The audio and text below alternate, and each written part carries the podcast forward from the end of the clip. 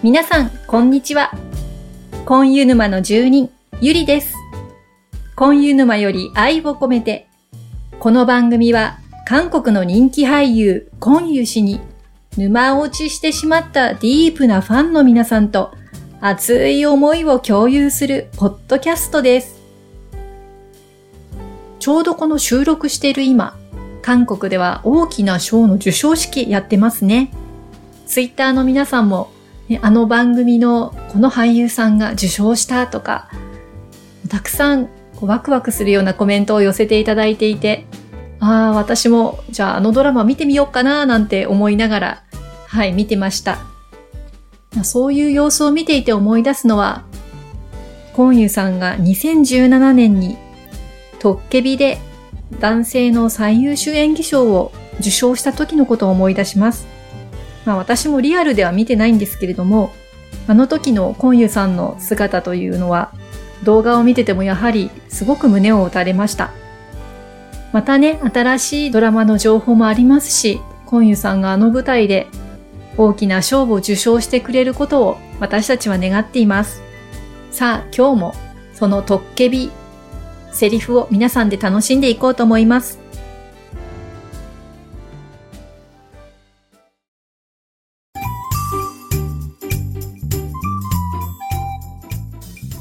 アンケートのコーナーです。この番組では毎回事前に皆さんにアンケートを取ってその結果をこちらで発表しています。今回もトッケビで好きなセリフは？ということで今日は第7話と第8話になります。物語もここで折り返しを迎えますね。今回もストーリー順にご紹介していきます。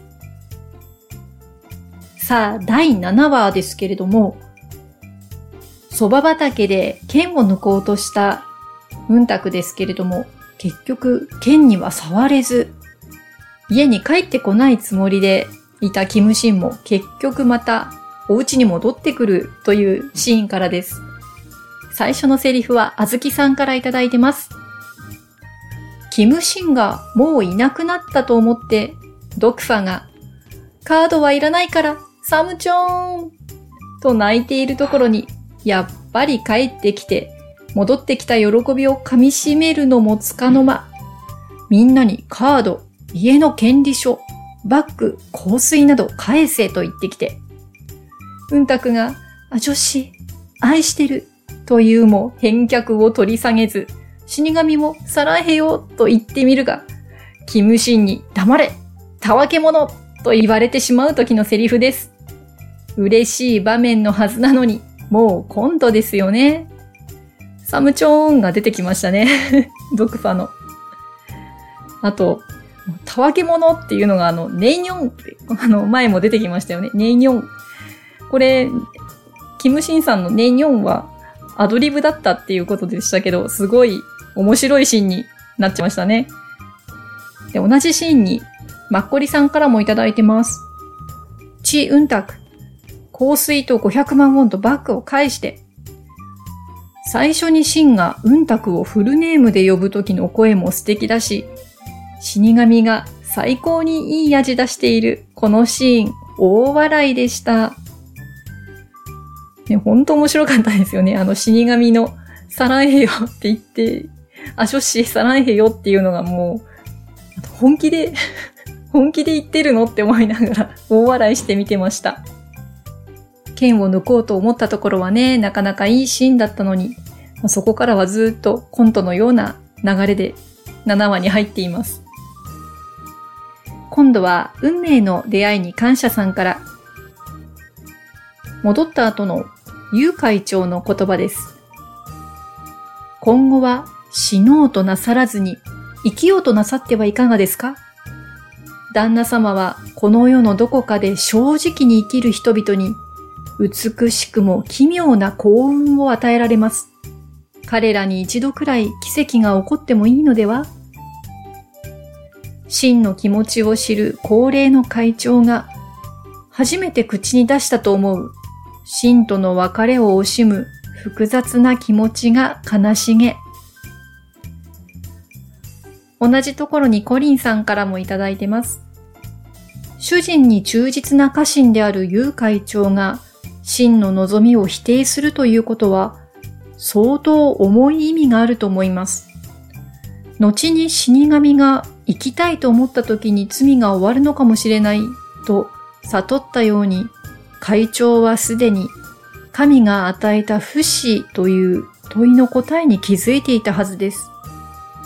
それでも真本人がその答えを求め始めるまで黙っていたのだろうと感じました。話は飛びますが、キム秘書が会長になって、ドクファと結婚について語り合う場面で、キム秘書が結婚していることをね、ドクファがどうして教えてくれなかったの？そこにキム秘書が聞かれなかったからという場面がありましたよね。家臣でありながら父のように祖父のように真を見守るユ会長の深い愛も感じられるセリフだと思いました。ね、ユウ会長本当にいろんなことを分かっている人でしたよね。で、それも分かっているっていうことを言わない。もうキム秘書もそうだっていうことですよね。相手がその答えを求め始めるまで黙っていたということですね。これなかなかできることじゃないですよね。あ、あずきさんからもいただいてましたね。ゆ会長はあまり出番はありませんが、登場した時の言葉の重みがすごいです。え、本当ですね。この言葉3人の方からいただきました。はい。え、次は、これも2人の方からいただいてます。まず、運命の出会いに感謝さんから。未来の運卓と剣の抜けなかったことを思い出しながらの真のセリフ。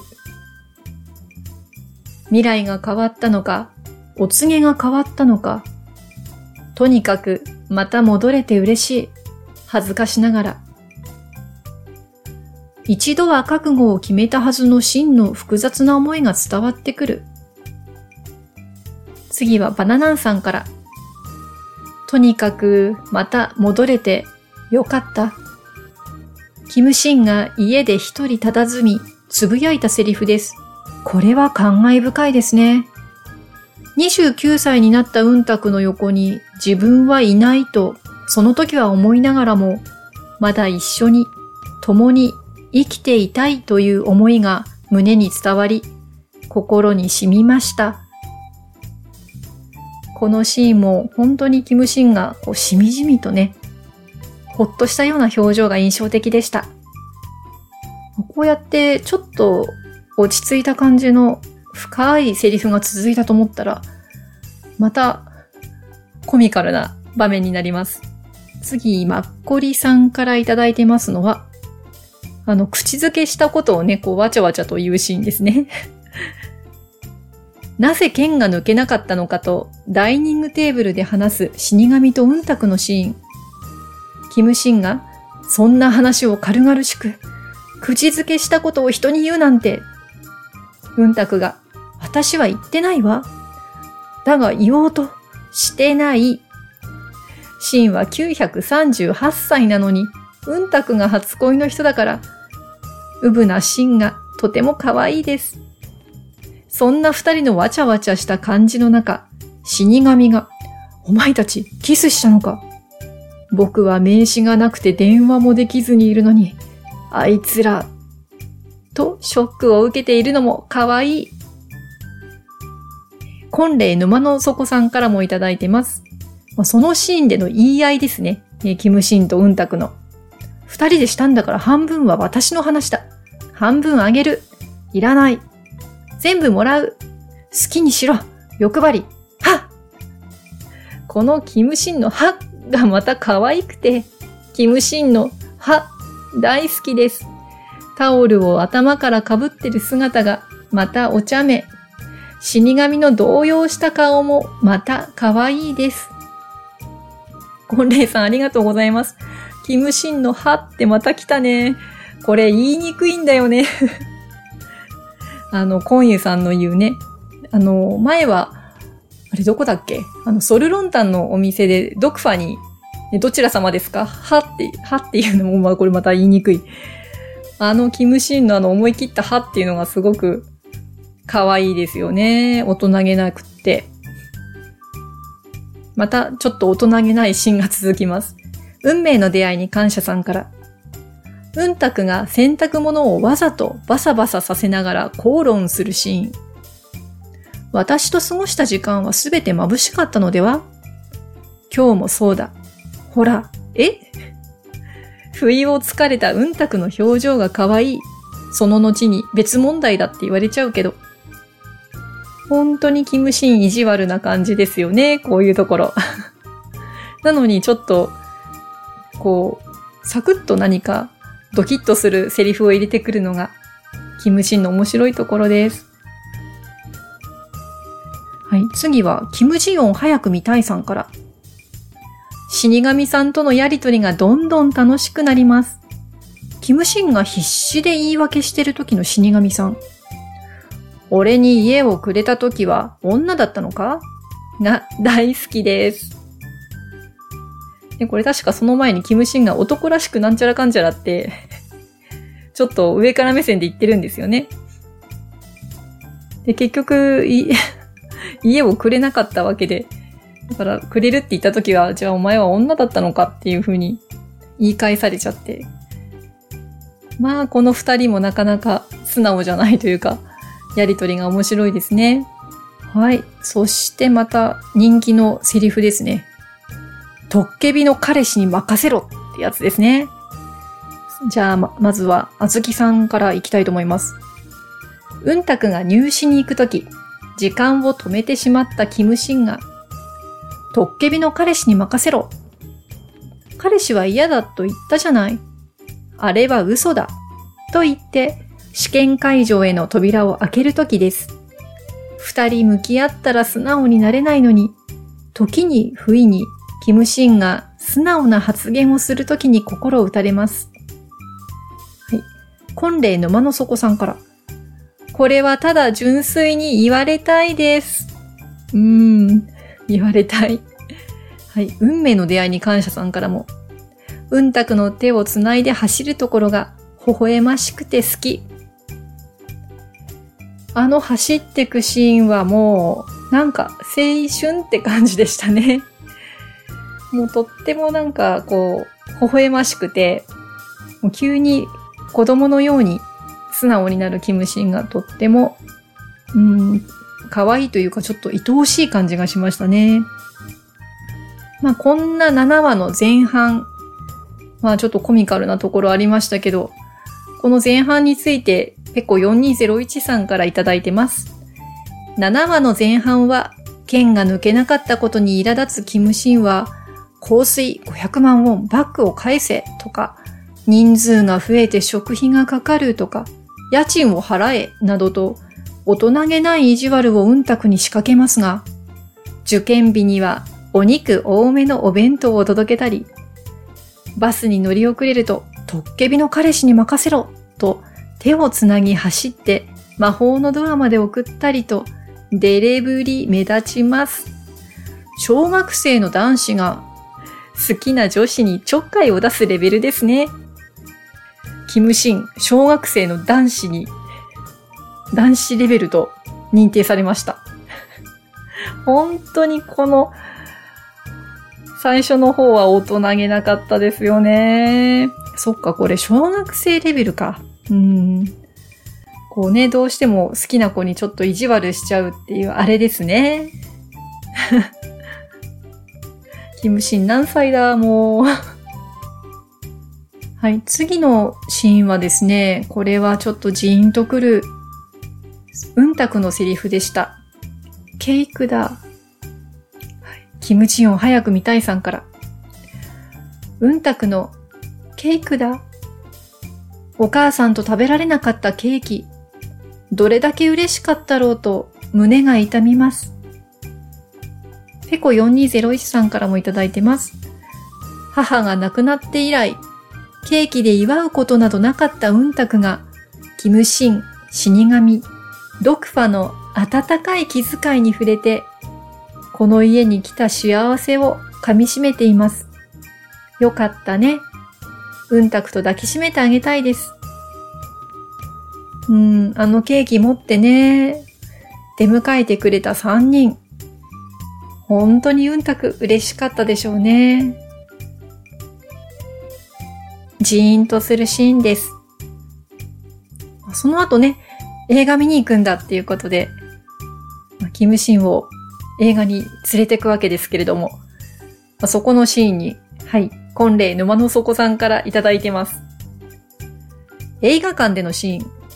セリフとは言えないけど、映画館でキムシンが怖がって、わーあー怖いもう帰るで、うんたくが、すみません静かにさせますうんたくちゃんに目と口を押さえられて叩かれながら、見ろ映画館に雪がと言ってまた叩かれそうになるキムシンが愛くるしくて何度見てもクスッとしちゃいます。ね、ポップコーンのね、雪が初雪となって降りましたというあの名シーン。まあ、名を迷うと書いて名シーン。そんなに怖かったか。うん、でもあれは仕方ないなと思ってしまいます。そしてその後ですね。その後のセリフを運命の出会いに感謝さんからいただいてます。ゾンビは怖いな。韓国映画の未来は明るい。ここはセリフだったのか、アドリブだったのかと笑ってしまいました。映画が新幹線だったから余計に。うん。私初めてあのシーンを見た時はまだ新幹線のこと知らなかったので、でそしてあのドラマでは実際の画面はちょっとぼやかしてありませんでした。でたまたまちょっと昨日召喚スペシャルの方を見ていたら、ここ、ここのシーンリアルに新幹線のあのゾンビの絵がはっきり映ってて、これもしかして韓国でははっきり映ってたのかなってちょっと思いました。ね、後で監督版とかちょっと見直してみようかなと思います。うーん、あの新幹線だったら私も、もしキムシンと一緒に見に行ったら、一緒にポップコーン飛ばしてたかもしれません。もう本当に、ここの新幹線の絡みと、キムシンのあの、笑えるダメっぷりが楽しいシーンでした。さあ、まだまだ、キムシンのちょっと情けないのが続きます。次は、テヒオッパ絡みですね。コンコンさんから、テヒオッパにルンルンなうんたくを面白くないキムシンさん。ベッドの上でうつ伏せになって、あの時ピアノを続けさせておけばよかった。そうすれば二人が出会うこともなかった。と、キムシンさんのたらればなぼやきが可愛い。腕を折ってとかも口走ってますね。はい。そして、マッコリさんからも、うんたくとテヒ先輩との遭遇シーンの後、自分のベッドで落ち込んでるシーン、頭を撫でていた、手首を折るか、体をよじっていた。ネジみたいに。独り言を言っているシーンに、ドクファは、ご飯食べなよとか、誰の誰が？と合図を打っていて、ドクファーは何にも分かってないんだけど、さりげなくシーンのそばにいて、ほっこりさせてくれますね。それでうんたくが帰宅したら、飛び起きて驚くシーン。ショックを受けて焼きもち焼いて、手火に痛手を負わせてやろうかと模索している。本当に938歳なのかと思うくらい子供みたいになってるシーンが愛しいです。あと、その後に続く回想シーンのバッティングセンター。子供時代のうんたくが、キムシンのせいで好きな手ヒのことがよく見えなくて、キムシンが飛ばしてしまったバットに驚いて、桜の花びらが飛んでしまってからの、むっとしながら、あのおじさんムカつくのセリフも大好きです。ね、まさか、あの時代にキムシンと、こう、ね、会っていたというか、遭遇していたというか、ね、それもびっくりなシーンでしたけど、またその時のキムシンもちょっと情けないですよね。もう、子供に向きになっちゃって。まあ、とにかくこの7話は、本当にあなた938歳っていうのが続きますね はい、次は、ところ変わって、死神さんとサニーさんがカフェでデートしているシーンにいただいてます。婚礼沼の底さんから。サニー氏がどんな人か知りたくて、私はこの顔が名刺代わりよ。肩書きは美人。なるほど、いい名刺だ。ぜひ受け取りたいです。あなたは何が好き？サニーさん。趣味は？サニーさん。もうとにかくサニー氏はいちいちセリフがかっこいい。そしてサニーが大好きな死神が可愛すぎて。これいいですね。このサニー氏って続けるこの死神さんの直球の回答。何が好きって言われてサニー氏。趣味は？サニー氏。ちょっとこの普通じゃない返しがもう、サニーさんもびっくりですよね。このサニーさんのセリフの言い方もすごくかっこよくて、この肩書きは美人って言った時のあの、イェプンサランっていうあの、ちょっともったいぶっていうセリフがすごい私印象的で大好きです。同じところにペコ4201さんからもサニーさんに一目惚れで天然ぶりを発揮する死神にほっこりします。そうですね。ほっこり。うん、ほっこりですね。サニーさん、サニーさん。ああ、もう、あの、セリフだけじゃなくって、この時のね、死神さんの顔も、もう、本当に好きなのみたいな顔をしていて、いやー、こっちまでちょっとね、ニマニマしちゃうようなシーンでした。はい、次は、結婚式のバイトから帰ってくるときですね。キム・ジヨン早く見たいさんから。結婚式見てると複雑な気分になる。私には父も母も友達もいない。だから、トッケビの神父だと信じたかった。私にも家族ができたって思いたかったのね。これも涙。また同じところのセリフで、バナナンさんから、剣を抜いてあげられなくてごめんなさい。結婚式場のアルバイトの帰り道で、うんたくがキムシンに言ったセリフです。以前、日本に長く住む韓国人の談話で、韓国人は日本人のように相手にすぐに言葉で感謝の気持ちを伝えたり、謝罪をしたりしないと聞いたことがあります。これは私も前々から韓国ドラマを見ていてもどかしく、時にはイラついていた点でもあるのですが、だからこそ、それを相手にやっと伝えた場面ではほっとするし、すっきりします。心では思っていたのだなぁとその時にわかるし、やっと伝えた言葉に重みを感じることもできるとはいえ、素直にすぐ伝える方が気持ちいいじゃんと、個人的には思いますけどね。うん、わかります。本当にこのドラマの中ではね、とことん言えなくてこじれるパターンがすごく多いですよね。その韓国の文化がこういうドラマの面白さを生んでるんですかね。今ちょうどあの、愛の不時着見てますけど、まだ前半ですけど、まあまあ、素直になれないことなれないこと。でもその後のデレ全開の逆転が、やっぱり、ね、韓国ドラマの王道なんですかね。前、コンユさんの作品を語った回でも、そんなご回答を寄せてくれた方がいらっしゃったような。ね、でもこのシーンでは、うんたくがもう結構素直に、珍しく素直にキムシンに伝えてますね。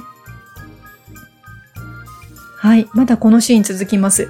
ペコ4201さんから、先ほどのね、セリフの後、その後、なんか家賃の交渉をしているシーンまで続いていくんですけども、じゃあ45%とか言って、キムシンと笑い合ってる、そんなシーンですね。両親と友達がいないから結婚式は、と言ったり、剣を抜けなかったのを謝ったり、家を出る準備をしていると告げたりするうんたくが不憫で、思わず抱きしめたキムシンですが、剣がうずき、動き始めます。これが真実の愛で、二人の心が寄り添うのが大切だったのですね。神様は意地悪が過ぎます。本当に真実の愛が大事だったんだなっていうのがわかるシーンにつながっていくんですけれども、本当に心が通じ合ったっていう二人の顔を見て、私たちはね、こう、嬉しく思うわけですよね。よかったと思って見てるところで、剣がうずくという現実を突きつけられるわけですね。前もね、ツイッターのところで出てきた話ですけど、神様がラスボス。もう本当に意地悪ですね。そして7話の最後のシーンになります。ペコ4201さんから、神のお告げも未来も間違っていなかった。この子の手により、私は呪いから解放され、無に帰するのだな。人の寿命は長くて100年。私が死ぬ前に思い返すのは900年の人生か、君の顔か、きっと君の顔だろう。うんたくが本当の花嫁だと、はっきりしてうろたえるキムシンの胸の内は、900年の人生よりも彼女との数ヶ月で満ち足りていたと想像できます。辛い現実を突きつけられましたね。あずきさんからも同じセリフでいただいてます。こんなにも思っているのになぜ、なぜうんたくを目の前にすると素直になれないの？と、いつも思ってしまいます。もういつもね、心の中のこのモノローグで本音バシバシ、本当に愛してるとか、本当に好きなんだなっていう気持ちがわかるのに、いつもモノローグっていう。はい。そして最後にコリンさんから、私が死ぬ前に思い返すのは、900年の人生か、君の顔か。ああ、きっと君の顔だろう。このきっと君の顔だろうの前に少し溜めて、ああと発するところ。ここにどれだけの気持ちが込められているのか、痛いほど伝わってきませんか？厳密にはセリフではないかもしれませんが、コンユさんは言葉にならない気持ちを込めるのが本当にお上手ですよね。うん、私もここのため息のようなあーというのがすごく好きですね。ごめんね、コリンちゃん。私が言うとあの雰囲気が出ません。ね、皆さん、ね、このポッドキャスト聞き終わったらこの7話の最後のコンユさんのセリフ、モノローグを聞きに行ってください。はい、ここまで7話でした。だんだんね、この現実的な現実の辛さが出てきましたね。はい。それでは8話の方に行きましょう。まずは最初。最初はマッコリさんから。剣を引き抜こうとしたことで、うんたくが怪我をしそうになった後のうんたくのベッドでのシーン。やっぱり自分はトッケビの花嫁だったと喜ぶうんたく。嬉しくないの？嬉しい。だから本物だって言ったでしょ？これは運命だったのよ。運命か。素敵。悲しそうな顔のシーンを見て、うんたくは変だなと思いながら無邪気に笑うも、笑顔が消えたり、現れたり、それを涙目で見つめているキムシンの複雑な思いが伝わるシーンで、その意味を知っている視聴者である私たちは、心が苦しくなるシーン、かっこ涙。切ないですね。そうだよね。うんたくにとっては、やっと本物だって分かった嬉しいしなんだけど、シンにとってはもうこれで、ね、終わりが見えてきてしまっているという、本当にこう、苦しいシーンですね。はい。次はですね、これは人気のあるシーンですね。何人かの方からコメントいただいてます。まず、あずきさんから。薬の影響で床に倒れてしまった時に、寝ながら、どこが痛いと思う？初恋とは痛いものだな。いつも可愛い。と、つい言っちゃうキムシンのセリフです。うんたくは自分のことと気づいていないけど、この時に最大限に素直になったキムシンに拍手を送りたいです。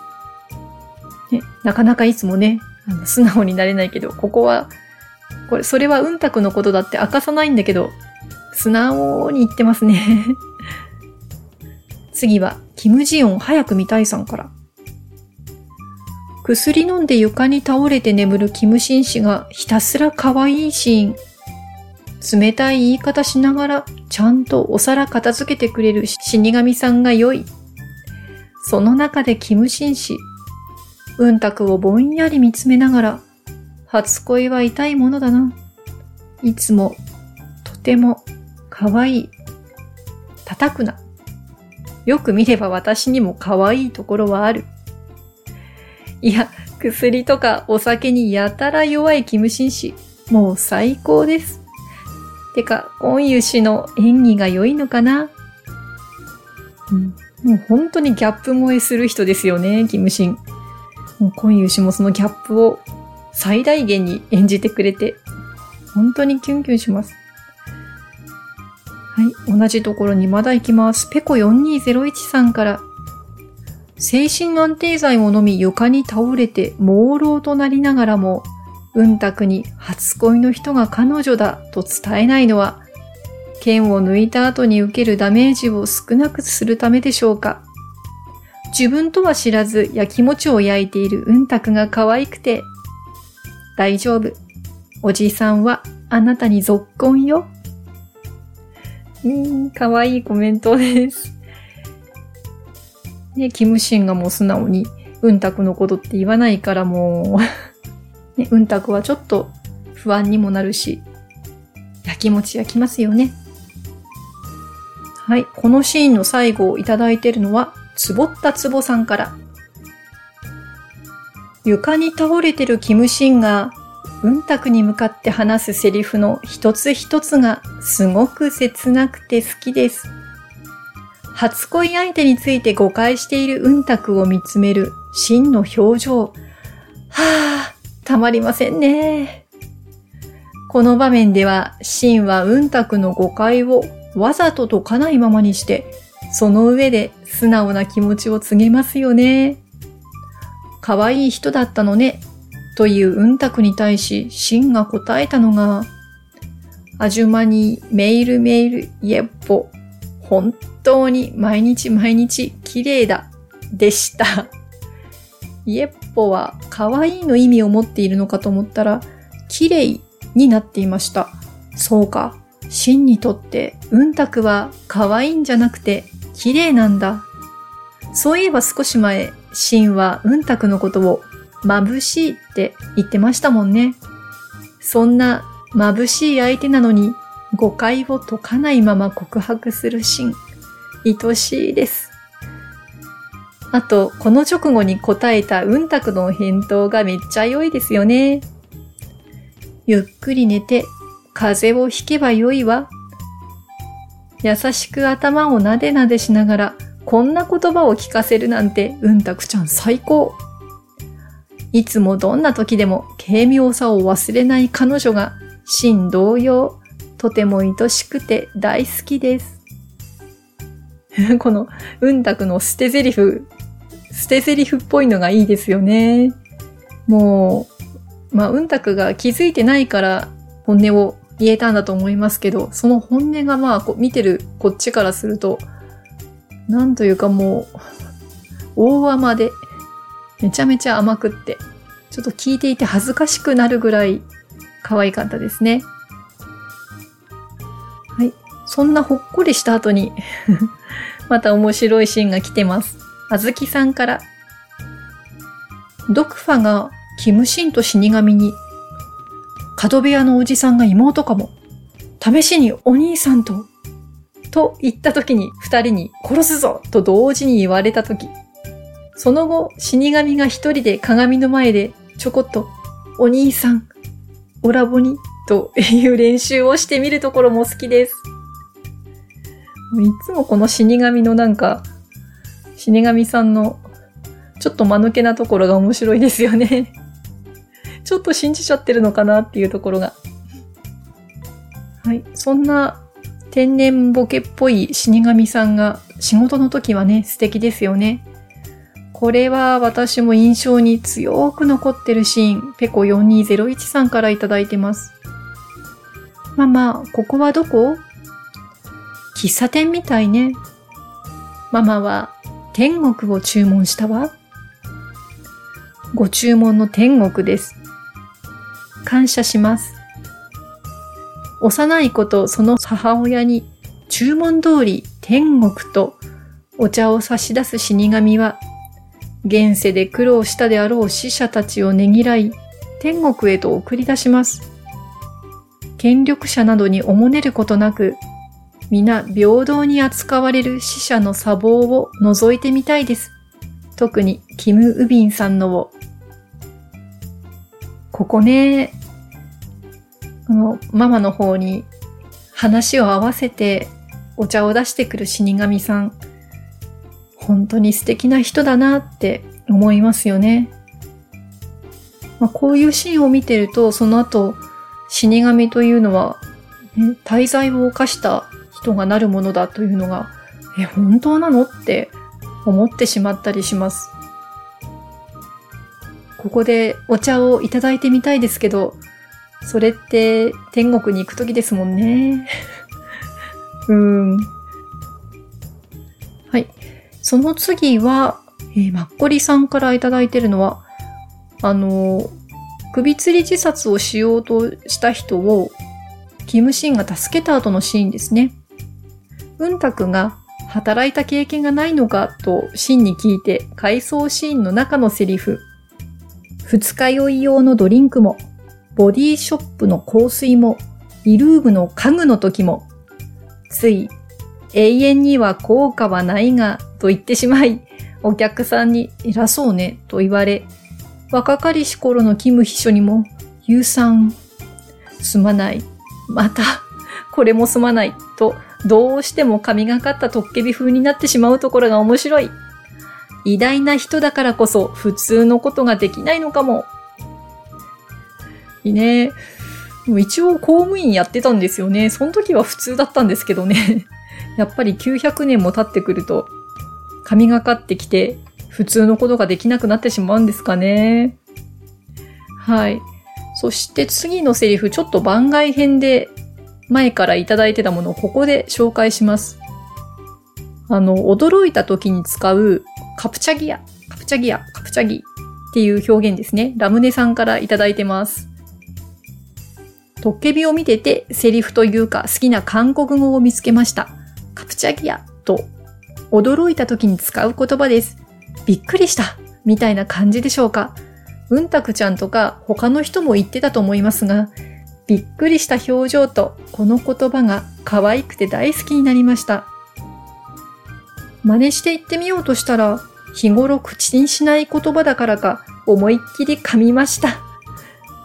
私も噛みそうです、これ。カプチャギア。これ、どうしてここで紹介するかというと、さっきのあの、キムシンが、ね、首吊り自殺しようとした人を助けたときに、そこをこうコンコンってしようとしたときに、こう、後ろからうんたくに見つかっちゃうんですよね。で、振り返って、うんたくを見つけて、キムシンがカプチャギやって言うんですよ。そうそう、他にもね、うんたくも言ってたし、ちょっとどこのシーンか、あの、はっきりと覚えてないので、うん、確かに使われていた、ここで8話で紹介させていただきました。はい。さあ次は、その普通のことができないキムシンが威厳を見せるシーンですね。ペコ4201さんからチンピラと相対する時の口調は威厳がある武神そのものでかっこよかったです。これあれですね。えっ、ー、と、セリフとしてはこんなやつでしたね。お前を助けたのは不本意だが、人の生死に関わった副作用として生き続けろ。罰はまだ終わっていない。お前は死後も罰を受け続ける。だが、目には目を、歯には歯を。これが私のやり方だ。少し痛いだろうが我慢しろ。それで、このチンピラのね、手の骨が折れて、事故るはずのバスが通り過ぎていくんですね。うん、この時は、そう、威厳ある武神そのもの。うん、そして、まあ、神としてのね、威厳、備わってますね。さっきの小学生はどこへ行ったって感じですね。はい、その事故を防いだ後の死神の砂防でのシーンにマッコリさんからいただいてます。なぜ黙ってた？なぜ関与した？あの子のためだ。それが定めなら仕方ない。ふざけるな、うんたくを守るために全人類の生死に関与してもいいんだぞ。ここの、この真のセリフ。全人類の生死に関与してもいいんだぞ。もう剣を抜いてもらうための存在ではなく、うんたく自身を愛してしまっているんですよね。かっこ涙。この後もうんたくを守っていくんですよね。自分も存在し続けながらどうにかうんたくの人生を歩めないかって。まだまだ二人には過酷な運命が待ってるけど、このセリフに真のうんたくへの愛をとても感じました。ものすごい覚悟のセリフでしたね。全人類の生死に関与してもいい。実際その後に関与し始めちゃうシーンもね、出てきますけどね、この後の回でね。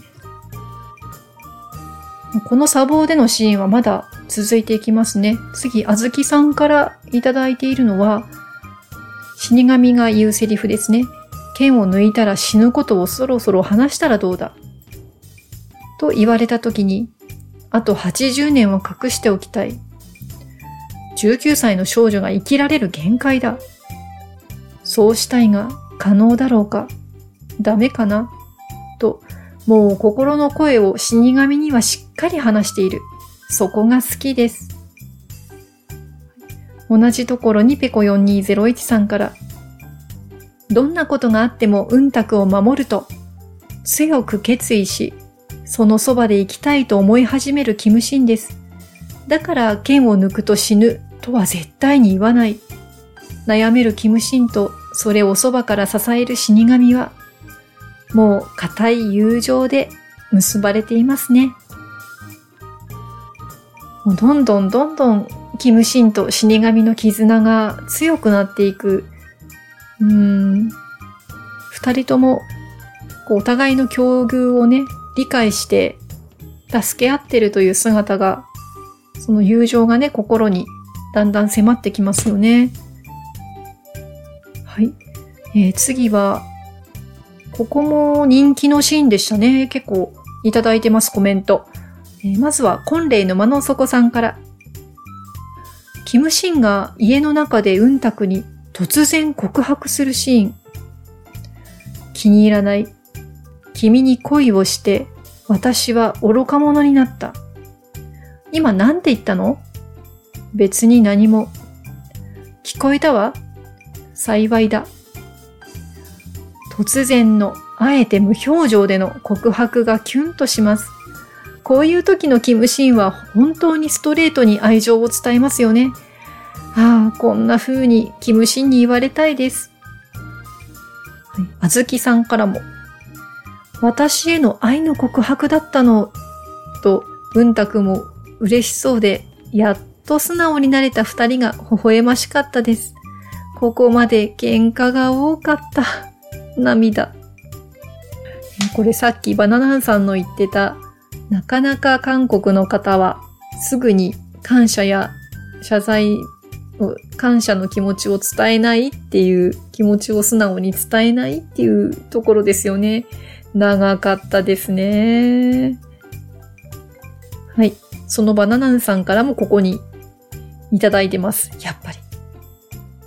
気に入らない。君に恋をして、私は愚か者になった。キムシンがうんたくにポロッと家で言ったセリフですね。何と言ったの？と思わず聞き返すうんたくちゃん。そりゃあそうよね。私が言われても固まります。そのすぐ後、鏡に映ったうんたくちゃんの肌はとても艶っぽかったですね。愛に満たされると女は綺麗になるのよ。もうそんな愛の告白なんてこの年になりゃ死ぬまでされることはないのだろうよ。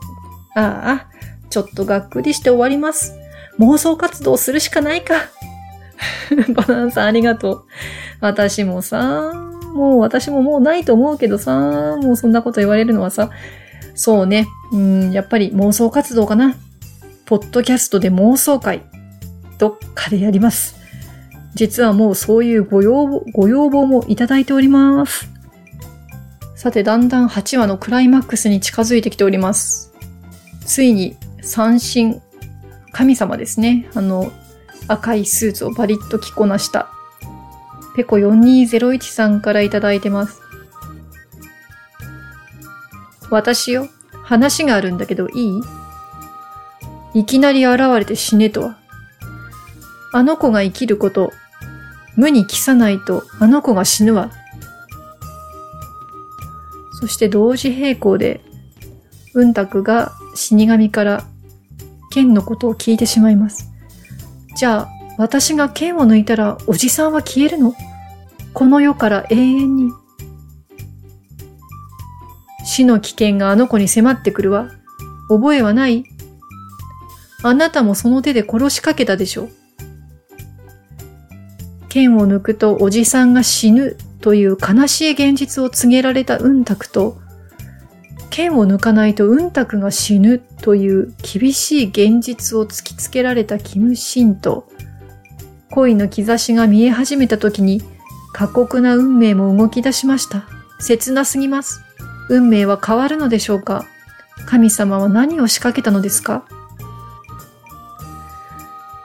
はあ、こうやって、ね、今、ペコ4201さんにセリフを今文章でね、あの、送っていただいて、こう対比して出てくるんですけど、剣を抜くと、キムシンが死ぬ。剣を抜かないとウンタクが死ぬ。それぞれが、それぞれ大事な人の死を予告されてしまってるわけですね。あ、そういう、そっか。私なんで気づかなかったんだろう。そういう対比になってるんですね。本当に、ね、ペコ4201さんのおっしゃる通り、なんでこんなからくりにしたのよ、神様。と、私も文句を言いたくなりました。ここで急に物語が動き出しましたね。そして第8話最後のセリフです。バナナンさんから私の生であり死である君に私は恋をしている。だから何も言わずに天に許しを超えてみる。どうかあと100年だけ気づかないでくれ、と。そして100年後のある日、適度な天気のある日、初恋だったと君に告げたい。天に許しを請うてみる。ラムネさんからもいただいてます。素敵な詩。キムシンさんは詩人かな？はい。で、最後に、ペコ4201さんからも、最高のラブレターです。100年後も一緒にいたいなんてね、ここのキムシンのセリフ、うん、この言葉だけで聞いても本当に素敵だなと思いますけど、これがね、この、これが語られたところが、あの、神様出てきて、もうそれは許されないっていうのが分かったところでのこのセリフなんですよね。すごいこの、私、聞いていて、なんか体が痛くなる感じがしました。せっかく900年もね、生きてきて、ようやくこういう気持ちに、初恋だったと君に告げたい、天に許しを請うてみるっていう風に、気持ちが変わったところで、それが許されない状態になっている。もう、どうしてって思って次回に続きます。さあ、いかがでしたでしょうか？で、ここで前半が終わりました。うーん、もう、そうですね。今ちょうど初めてこのトッケビを見た時のことを思い出してるんですけど、もうここで、こう、何とも言えない苦しさになったのを覚えています。で二人で、ね、キムシンも、うんたくも思い描いていたことが叶わないってのが分かってしまった瞬間、悲劇的な運命であるっていうのがここで、最初はね、キムシンだけかと思ってたら、うんたくも、ということで、はあ、すごい、この重い運命をどう展開させていくのかな、そんな風に感じた第8話まででした。えー皆さんもこれを聞いていかがだったでしょうか？それでは、えー次の次の回になりますね。えーまた、セリフの、大好きなセリフのご紹介、今度は第9話、第10話になります。締め切りは2020年6月18日木曜日、朝5時半です。その後も第11話以降は同じフォームで受け付けていきます。1週以上空いてます。締め切りまで。でも、皆さん、だいたいギリギリ駆け込みになります。予想通りですけど。はい。お早めにご投稿ください。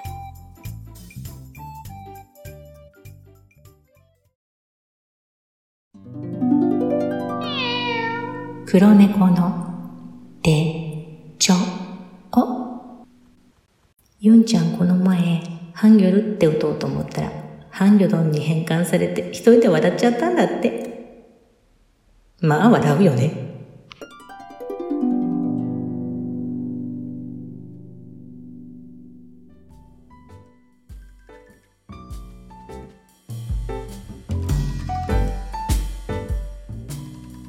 黒猫の手帳2回目でした。